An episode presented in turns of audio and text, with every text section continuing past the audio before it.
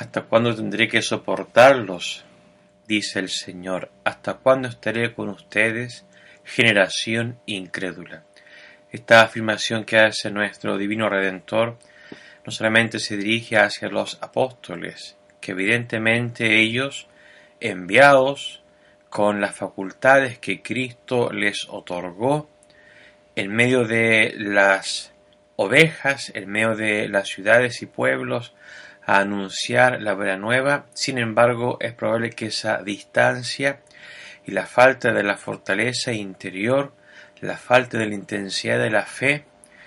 produce ese efecto de perder aquella capacidad de abandono, de confianza radical, completa en el poder del amor de Dios, para que en su nombre se hiciese el bien.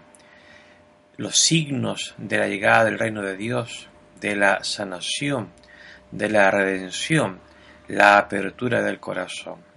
Un corazón en la medida que se sumerge en el mundo, si es que no está bien sostenido, no está bien enraizado en la persona del Señor, fácilmente va a entibiarse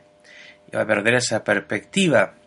de la fragilidad humana que necesita no solamente para sostenerse, sino para resplandecer en la vida temporal y en la vida sobrenatural de la gracia de Dios. No solamente entonces son los apóstoles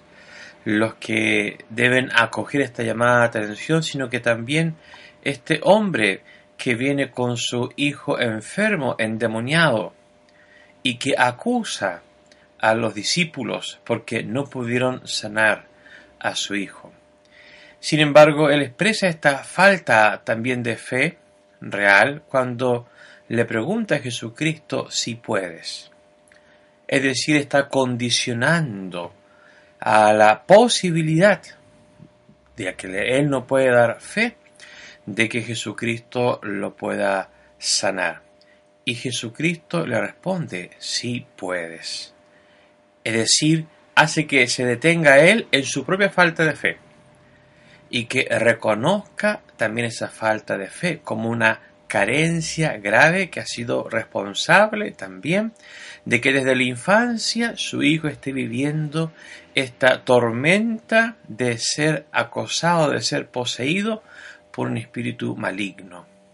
Todo es posible para el que cree. Con eso abre el corazón de este Padre y resplandece este corazón ante la presencia de la luz de Cristo que ilumina con su verdad, que sana con su bondad, que inunda y consuela con su gracia. Y de ahí brota esta expresión, creo Señor, pero aumenta mi fe, ayúdame para que tenga más fe, porque tengo poca fe. Es tan importante reconocer que en la medida que somos conscientes de nuestra fragilidad, necesitamos nosotros de la presencia de Dios en nuestros corazones y en nuestras almas, no solamente de una idea, de un concepto, sino de una vida intensa en la gracia de Dios, para que esta gracia de Dios, esta presencia sobrenatural de Dios Padre, Hijo y Espíritu Santo en nuestro corazón, vaya produciendo esa transformación que se ha de manifestar en el ejercicio de las virtudes, principalmente en las virtudes teologales que alientan, que fortalecen, que invitan a todas las virtudes cardinales y las que podamos necesitar a crecer en esta vida nueva que brota del Espíritu Santo que ha sido derramado en nuestros corazones. Y para que estas virtudes vayan creciendo, sean incrementadas por la acción sobrenatural del Espíritu Santo, es fundamental la oración.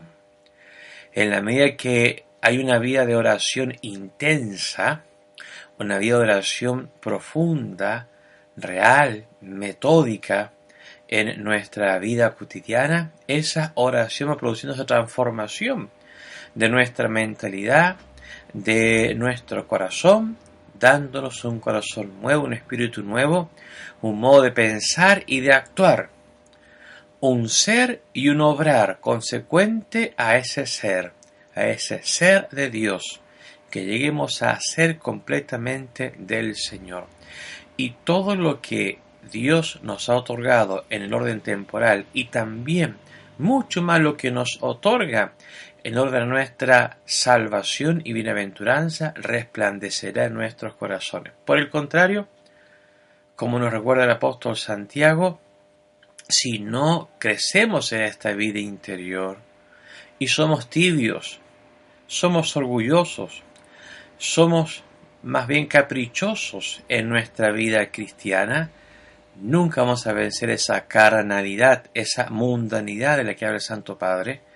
que tantas veces nos lleva a juzgar y a actuar no según la verdad, no según la justicia, no con un espíritu puro, un corazón puro, con una recta intención, con honestidad, sino que vamos a actuar según nuestro egoísmo, nuestros anhelos, deseos o según nuestras pasiones más precarias. Pidamos a la Virgen Santísima, nuestra Madre. Hoy se ha celebrado Santa María, Madre de la Iglesia, por primera vez. Que ella,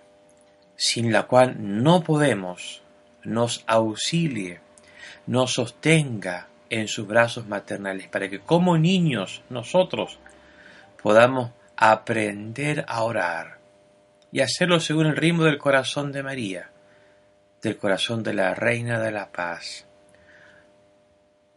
Que Dios los bendiga.